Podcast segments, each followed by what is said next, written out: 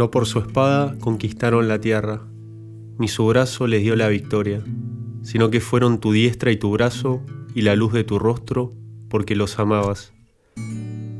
Por ti, nosotros hundíamos a nuestros adversarios, por tu nombre pisábamos a nuestros agresores. No estaba en mi arco mi confianza, ni mi espada me hizo vencedor. Tú nos salvabas de nuestros adversarios. Tú cubrías de vergüenza a nuestros enemigos. En Dios todo el día nos gloriábamos, celebrando tu nombre sin cesar. Cuando uno está próximo a entrar al tiempo de formación, sabe más o menos que en los primeros años va a entrar en un tiempo de desierto, es decir, va a pasar a vivir una vida un poco más retirado, absteniéndose de algunas cosas que siempre formaron parte de tu vida y donde procura tener un tiempo de mayor oración, estudio y silencio. Personalmente yo llegaba con una idea en mi cabeza de cómo iba a hacer esto.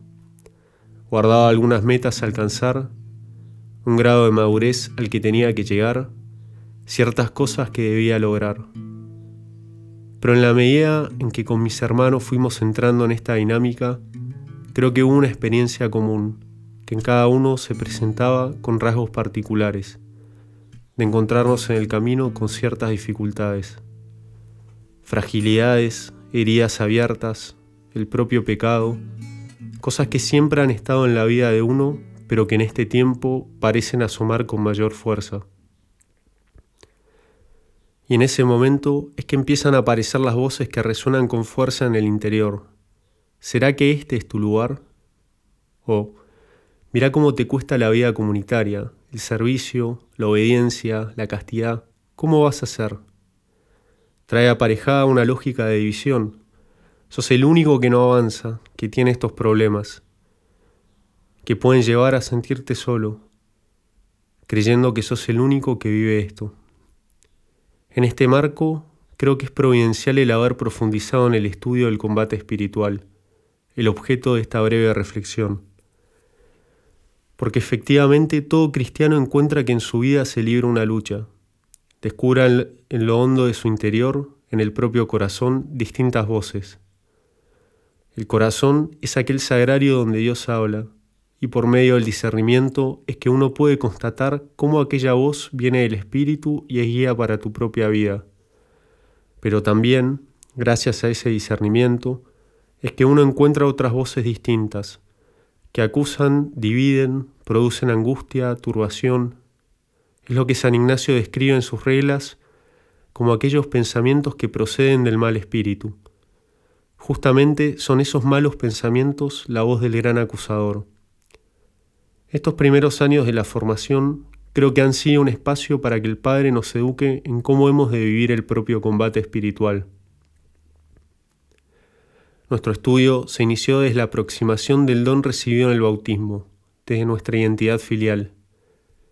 Y me animo a decir que si hay un punto central en el combate espiritual, si hay algo que busca hacernos olvidar el demonio por medio de los malos pensamientos, es nuestro ser hijos de Dios prepararse y alistarse para combatir en la propia vida fuera de esta lógica filial, podrá ser una intención noble que aplique numerosos esfuerzos, pero que probablemente devenga en frustración si es que se busca realizar sin la conciencia de lo que Dios ya ha obrado.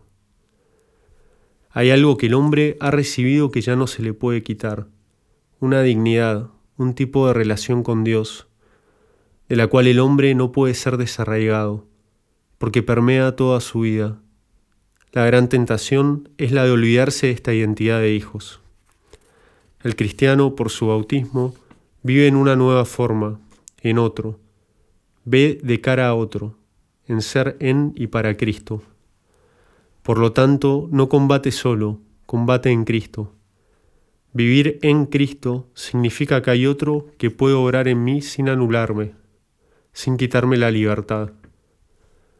Quien sabiéndose hijo amado del Padre, inserto en Cristo, pasa a combatir en y con alguien, ya no está solo, ya no queda librado a sus propias fuerzas, que parecen insuficientes ante las tentaciones del mal espíritu, sino que vive con la confianza de saber que en Cristo es capaz de vencer. El fragmento del salmo que rezamos al inicio da cuenta de esta experiencia. En él se describe cómo el pueblo es acosado duramente por enemigos poderosos. Es la súplica de un pueblo que se descubre derrotado y asediado. Lo interesante es que en su oración la comunidad hace memoria y enumera ante Yahvé las proezas fundamentales de salvación que él realizó. Como en otros tiempos Yahvé echó fuera pueblos y sostuvo a Israel. Se apela a la fidelidad de Dios, a su acción salvadora. Se pide ardientemente que sigan siendo realidad constante esas proezas originales. Y al hacer esta apelación, la comunidad declara con una confesión de fe que todas las acciones salvadoras del pasado se llevaron a cabo exclusivamente por intervención divina. Creo que en la pedagogía de Dios hemos vivido esta misma experiencia, constatar cómo no son las propias fuerzas las que son capaces de salvarnos, de hacernos vencedores en la lucha. Saber que es por la fuerza de otro a quien acudimos y en quien ponemos toda nuestra confianza y esfuerzos que podemos vencer. En el plano vocacional considero que es sumamente importante. La certeza de poder vivir con fidelidad el camino que el Señor me invita a recorrer no está en mí, sino que se encuentra en el Padre, que por su inmenso amor realiza en mí su obra salvífica y me defiende de aquellos que me quieren hacer caer.